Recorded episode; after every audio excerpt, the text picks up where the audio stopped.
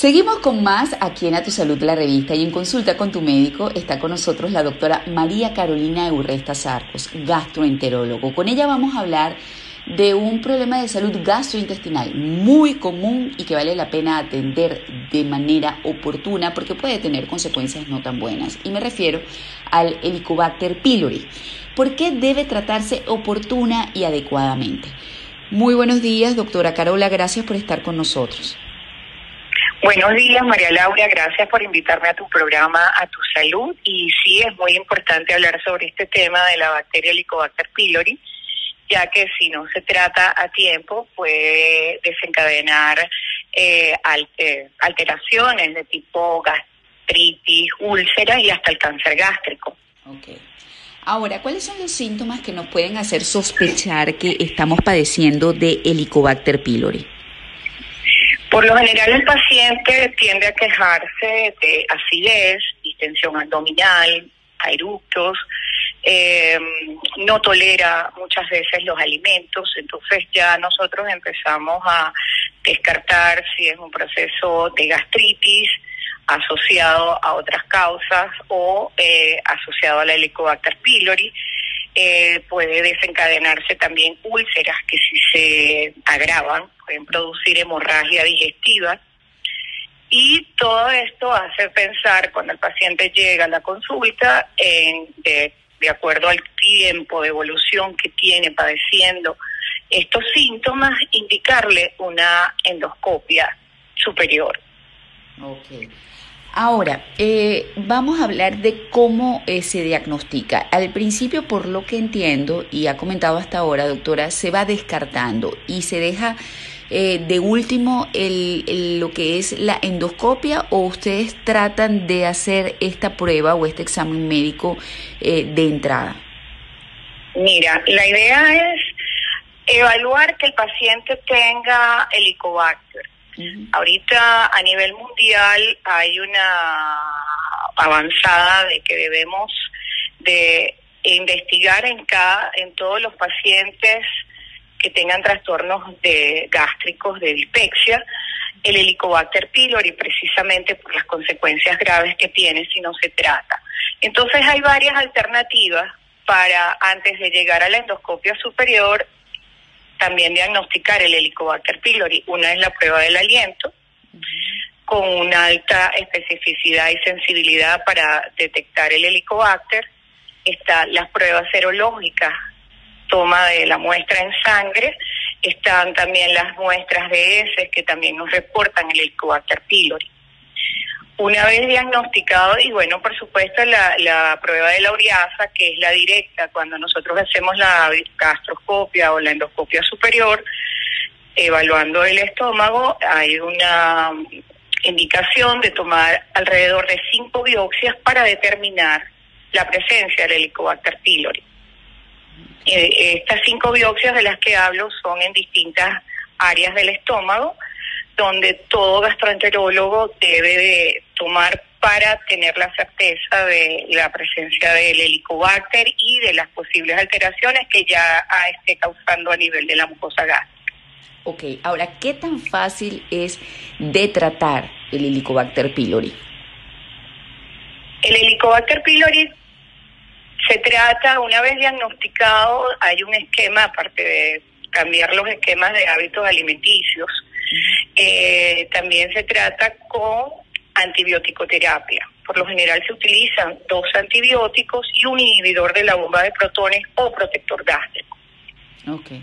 ¿Y Durante un periodo aproximadamente de 14 días, disculpa, 14 días aproximadamente dura el tratamiento y después de un tiempo nosotros volvemos a reevaluar eh, a través inclusive de estas pruebas que te nombré anteriormente, la prueba del aliento, la la DS, la serológica, no es, sí es fidedigna, sí tiene una especificidad y sensibilidad, pero no es tan alta como las anteriores, para no someter al paciente otra vez a una endoscopia, salvo que las lesiones eh, tipo úlcera eh, sean, ameriten pues un control endoscópico eh, cercano a la, al diagnóstico.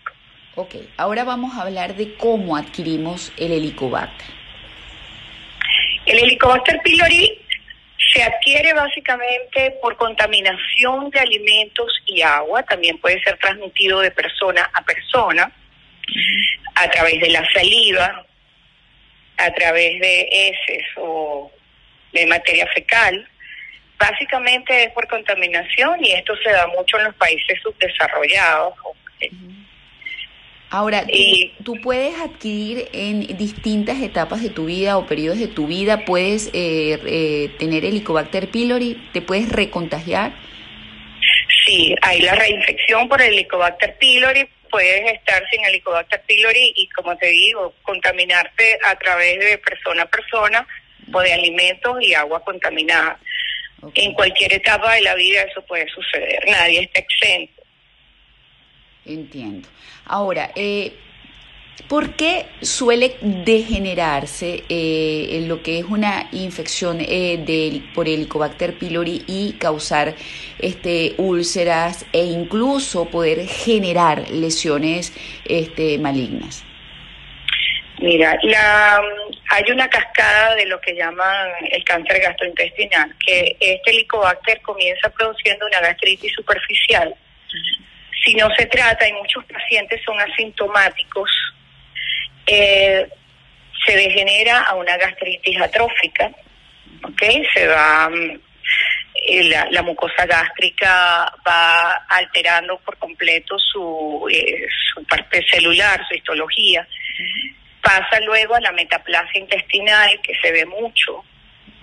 Y si nosotros, los especialistas, no atacamos a tiempo este tipo de lesiones que se ven, pues, una vez que se le ha hecho la, gastroscopia o endoscopia superior al paciente, eh, lo más seguro es que ese paciente desarrolle un cáncer gástrico.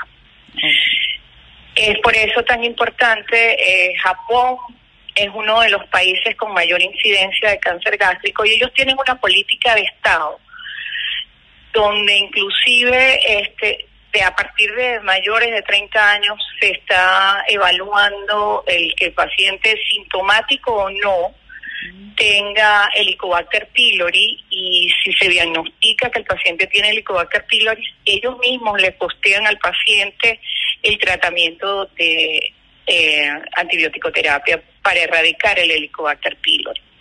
A cualquier etapa, inclusive hay pacientes que no tienen eh, mayor alteración a nivel de mucosa, pero tienen la presencia de Helicobacter pylori. Entonces ya dicen, bueno, eh, no, no siento síntomas, realmente cuando se le hace el estudio no se ven alteraciones o una gastritis severa, sino superficiales. Ya solamente del hecho de tener el Helicobacter pylori se debe de colocar el tratamiento de antibiótico terapia para erradicarlo. Entiendo. Bueno, doctora, eh, me gustaría que por favor nos compartiera las distintas redes sociales a través de la cual este, podemos encontrar información o que la audiencia pueda eh, formular sus preguntas de manera directa. Ok, este, mi Instagram es Carola Eurresta. Arroba balón punto intragástrico también, ¿no? Y balón punto intragástrico. Perfecto. Arroba Carola Eurresta, arroba balón punto intragástrico. Bueno, muchísimas gracias, doctora Eurresta, por habernos acompañado. Gracias, María Laura, a ti por haberme invitado.